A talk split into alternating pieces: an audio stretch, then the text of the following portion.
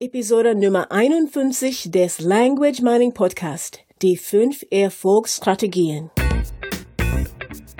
Dies ist der Language Mining Podcast. Der Podcast mit den besten Tipps und Tricks zum Sprachenlernen von der Language Mining Company in Zusammenarbeit mit Radio Proton. Hallo und herzlich willkommen zum Language Mining Podcast. Ja, heute geht es um fünf Erfolgsstrategien. Hallo auch von mir, ich bin Katrina und diese Woche hat Carsten vergessen, sich vorzustellen. Hier neben mir also Carsten Peters von der Language Mining Company. Ja, hallo, Carsten Peters mein Name. Also die fünf Erfolgsstrategien, das sind? Das sind Nummer eins die Regelmäßigkeit, Nummer zwei der Spaß, Nummer drei die Spannung, Nummer vier das Spiel und Nummer fünf die Freundschaft. Ja, fünf Erfolgsstrategien. Das heißt, das sind so grundlegende Konzepte, wie äh, es funktioniert, dass ich wirklich dranbleibe, dass ich äh, die Sprache lerne und letztendlich Erfolg habe. Also zum ähm, äh, zum fließenden Sprechen komme und äh, diese fünf Dinge sind sozusagen die, die, die Basis, dass es überhaupt funktionieren kann. Nummer eins die Regelmäßigkeit. Dazu haben wir schon eine Episode gemacht.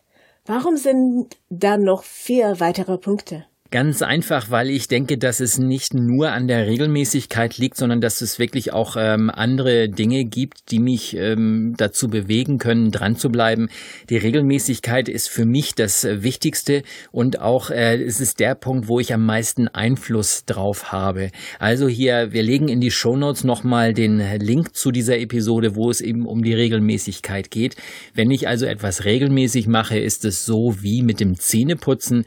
Ich denke einfach nicht mehr drüber nach. Ich tue es einfach und wenn ich es einfach tue und es regelmäßig tue und immer, immer, immer tue, ja, dann komme ich irgendwann zum Ziel. Sicher ist es doch auch wichtig, es nicht nur zu tun, sondern es auch richtig zu tun. Ja, das ist so ein bisschen der Unterschied zwischen der Effizienz und der Effektivität. Das heißt, ich ähm, putze mir regelmäßig die Zähne und äh, wenn ich diese, die Zähne dann auch noch richtig putze mit der richtigen Strategie, die richtige Zahnbürste, die richtige Zahnpasta, die richtigen Bewegungen und so weiter, dann halt erhalte ich die Zähne natürlich wesentlich länger. Beim äh, bei der Sprache ist es gleich das gleiche. Ich bin einfach schneller, ich komme schneller ans Ziel. Die Regelmäßigkeit war Punkt Nummer eins. Punkt Nummer zwei ist der Spaß. Ja, Spaß ist etwas, wenn ich, wenn mir etwas Spaß macht, dann tue ich es gerne und äh, der Spaß ist beim Sprachenlernen oft äh, kommt der von außen. Das heißt, ich habe selber nicht so die große Möglichkeit, das zu beeinflussen. Es liegt oft an dem Buch, das muss entsprechend spannend gestaltet sein. Der Lehrer, der muss mich ständig irgendwie neu motivieren oder eben äh, die Sprachlernsoftware, wo immer wieder neue Bilder auftauchen, neue Videos und irgendwas Lustiges kommt, wo ich mich schon drauf freue. Der Spaß kommt also immer von außen. Jemand muss ich also motivieren. Im Allgemeinen, und es gibt immer wieder die Ausnahmen. Ähm, ich hatte zum Beispiel sehr viel Spaß daran in, äh, in, in China, als ich in, in Peking war, habe ich mich gerne in die Parks gesetzt, in die öffentlichen Parks. Und äh, man braucht da wirklich nur mal kurz sein, sein Lehrbuch rauszuholen und anzufangen, ein oder zwei chinesische Zeichen zu, zu zeichnen. Dann kommen schon ein paar Neugierige und schauen sich das an und äh, schon ist man im Gespräch, schon kann man sich mit den Leuten unterhalten. Das hat mir Spaß gemacht und äh, so habe ich mir sozusagen jeden Tag meine, meine, äh, meinen Spaßinput geholt, immer wieder neue Leute kennengelernt, immer wieder was Neues und die Regelmäßigkeit, dadurch, dass ich morgens immer in den Park gegangen bin, äh, habe ich das gleich mit dem Spaziergang verbunden und so weiter. Also ich hatte hier schon mal Regelmäßigkeit und Spaß zusammen. Der Spaß kann also von innen und auch von außen kommen. Wie sieht, wie sieht es mit der Spannung aus? Spannung ist so etwas wie, äh, wenn ich nicht weiß, was passiert, dann möchte ich bis zum Ende äh, bleiben oder möchte dranbleiben. Es ist so ein bisschen wie bei einem, bei einem Film oder bei einem Buch. Da äh, lese ich weiter, weil ich wissen möchte, was passiert denn jetzt. Ich bleibe so lange sitzen, bis der Film fertig ist, weil die Art und Weise, wie der Film aufgebaut ist, mich also dazu bewegt, den auch zu Ende zu schauen. Wenn der Film nicht spannend ist, dann schaue ich ihn nicht zu Ende an und wenn das Buch nicht, äh, nicht spannend ist, dann lese ich es auch nicht zu Ende. Das heißt, die Spannung muss ein bisschen auf, äh, aufrechterhalten werden und hier würde ich ganz klar sagen, das ist ein Faktor, der kann nur von außen kommen. Macht es Sinn, dass ich mir spannende Dinge aussuche, damit das Lernen Spaß macht? Ja, auf jeden Fall. Nehmen wir mal ähm, an, es, es geht jetzt ums Lesen. Äh, wer jetzt zum Beispiel gerne liest, der ähm, sollte sich natürlich ein Buch aussuchen, das ihm auch wirklich Spaß macht. Also der Schwierigkeitsgrad sollte natürlich nicht zu hoch sein und auch nicht zu niedrig sein. Das heißt, da muss natürlich eine gewisse, ein gewisser Anspruch da sein und die Geschichte darf mir Spaß machen. Wenn ich also keine, kein Interesse an, an Krimis habe, dann brauche ich mir auch keinen Krimi in der Fremdsprache auszusuchen. Und ähm, eben, wenn das Buch dann entsprechend spannend ist, der Film entsprechend spannend ist, dann, dann bleibe ich also dran und ich suche mir also vorher schon mal die Dinge aus, die, die mir, wo ich vorher schon weiß, das wird wahrscheinlich spannend sein. Du hast letztens ein Buch auf Spanisch gelesen. Und du hast gesagt, dass du dasselbe Buch nie auf Deutsch lesen würdest. Warum nicht? Ja, ich wollte mal wieder meine Spanischkenntnisse testen. Ich bin jetzt schon äh, ja seit seit acht neun Jahren nicht mehr in Spanien und äh, habe wenig Möglichkeit, mich mit Spanien zu unterhalten, mit Südamerikanern zu unterhalten.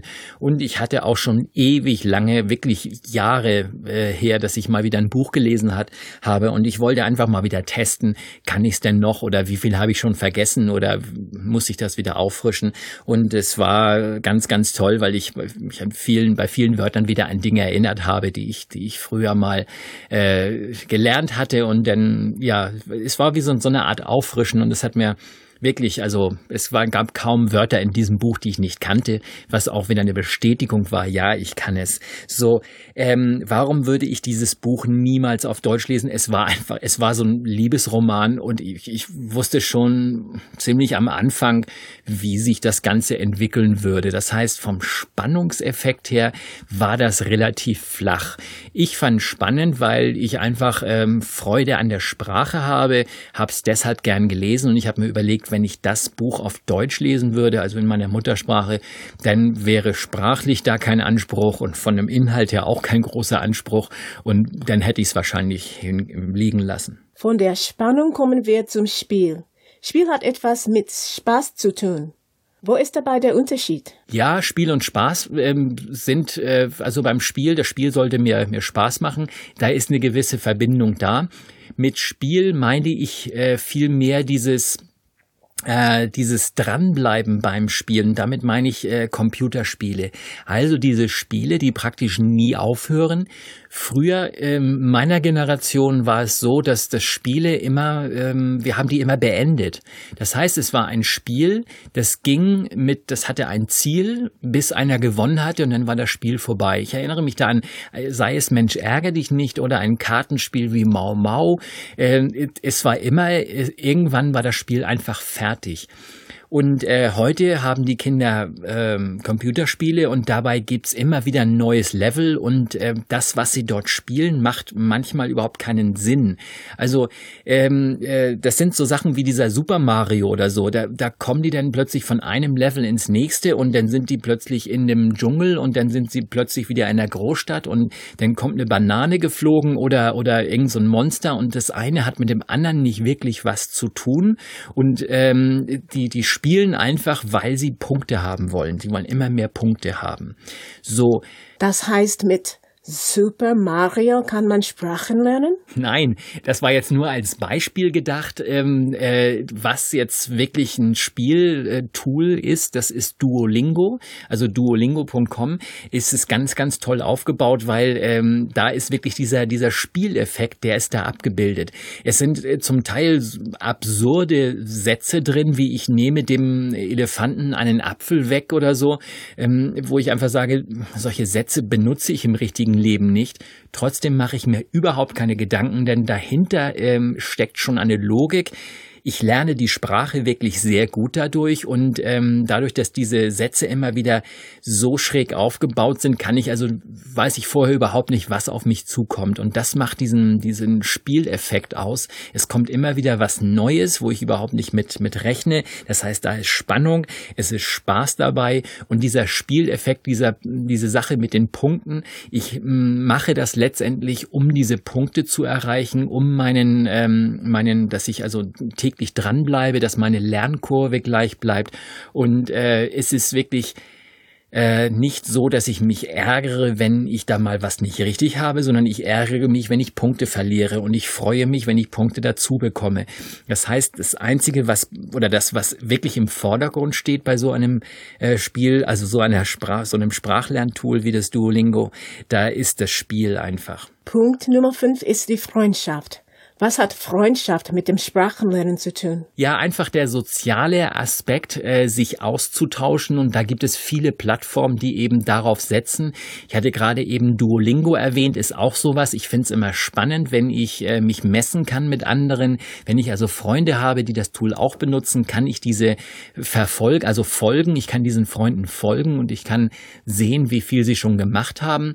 Auch das äh, Austauschen, also auch auf Duolingo gibt es zum Beispiel diesen, diesen diesem Blog, dieses Forum, wo ich äh, andere Leute treffe. Das gibt viele, viele andere Dinge wie, wie Bubble oder ähm, ähm, Live Mocha. Da war ich auch äh, lange Zeit sehr aktiv tätig. Also es geht darum, sich einfach mit Gleichgesinnten auszutauschen und dadurch sich gegenseitig zu motivieren. Ist, wir sind, wir sind Herdentiere. Wir sind gerne in der Gruppe und möchten gerne wissen, was andere machen. Wir wollen Anerkennung von anderen und da ist dieser Freundschafts, ähm, äh, Aspekt einfach da. Auch im Sprachkurs äh, schaue ich mir an, wie machen die anderen das und äh, freue mich über ein Lob von den anderen und so weiter. Also hier ist Freundschaften ein, ein Aspekt. Viele dieser Dinge sind von dem Tool abhängig, das ich benutze. Und andere Dinge kann ich selbst beeinflussen. Wie kann ich all die fünf Dinge zusammenbringen? Das kann ich jetzt pauschal nicht so ähm, wiedergeben. Da darf auch jeder ein bisschen selber an, an, sich, ähm, an sich arbeiten. Also es gibt zum Beispiel Menschen, die sagen, das mit der Freundschaft, dass also diese, dieser soziale Aspekt, das muss ich nicht unbedingt haben. Vor allen Dingen diese, diese Online-Freunde, die, die gar keine Freunde sind, also die nur so Online-Bekanntschaften sind, äh, muss nicht sein. Ähm, ja, Spaß, Spannung, Spiel äh, und Freundschaft, diese, diese vier Dinge sind denn hoffentlich in einem Sprachkurs drin. Auch da wieder hat, äh, ist das Problem mit den Sprachkursen, wie oft finden sie statt und ähm, habe ich wirklich einen Lehrer, macht es wirklich so viel Spaß? Auch da könnte ich die Regelmäßigkeit bekommen. Für mich sind, ähm, sind viele Dinge im äh, dieser dieser fünf sind im Duolingo zum Beispiel verankert. Die haben sich da wirklich Gedanken gemacht. Also da habe ich die Regelmäßigkeit einfach dadurch, dass ich äh, praktisch gezwungen werde, dran zu bleiben, weil ich sonst meine Punkte verliere. Ich muss immer was tun, damit es ähm, damit ich dranbleibe und äh, mache es dann automatisch auch irgendwann regelmäßig. Es macht wirklich Spaß. Also es ist wirklich, äh, wirklich, ich habe immer meine Freude an diesem Tool. Die Spannung ist jetzt nicht äh, so, dass das ist wohl eher was, was für, für Bücher oder Filme ähm, reserviert ist. Ähm, ja, Spieleffekt ist ganz klar, das ist praktisch die Basis von, von Duolingo und ähm, äh, dann noch der Freundschaftseffekt. Also ich habe ein paar Leute, drei, vier, denen ich folge und äh, auch ab und zu bin ich mal im Forum drin, bin da nicht so aktiv, nur ich lese ganz gern mal, was die anderen so, so schreiben und äh, ja, macht einfach Spaß. Das sind die fünf Erfolgsstrategien zum Sprachenlernen.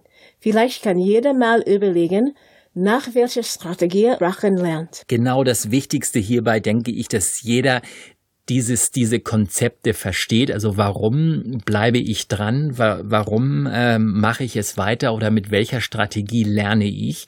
Und wenn ich mich selber erkenne, wenn ich weiß, warum ich es tue, dann äh, kann ich da auch ähm, einhaken und sagen, hier muss ich das ein bisschen verstärken oder ich erkenne dann auch und weiß, warum ich vielleicht die eine oder andere Sprache abgebrochen habe und warum ich nicht dran geblieben bin. Und damit verabschieden wir uns. Bis nächste Woche. Tschüss. Ja, von mir auch Tschüss und äh, seid erfolgreich. Und zu vielen unserer Themen, die wir in diesem Podcast besprechen, bieten wir auch Webinare an. Also ganz gezielte Inhalte für gezielte Themen, für Lösungen, die wir Ihnen liefern, entweder als Gruppenseminar oder auch als Einzelcoaching äh, über das Internet. Wir zeigen Ihnen, was geht, wie es geht und wir zeigen Ihnen vor allen Dingen, was bei Ihnen funktioniert auf den Lerntyp zugeschnittene Webinare sozusagen. Schauen Sie mal rein unter www.languageminingcompany.com-webinare. Und wie ihr vielleicht ja schon wisst, haben wir noch weitere Podcasts, zum Beispiel diesen hier.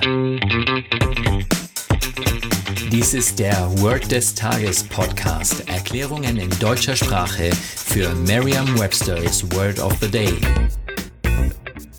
Das war der Language Mining Podcast. Der Podcast mit den besten Tipps und Tricks zum Sprachenlernen von der Language Mining Company in Zusammenarbeit mit Radio Proton. Weitere Informationen finden Sie unter www.languageminingcompany.com und www.radioproton.at.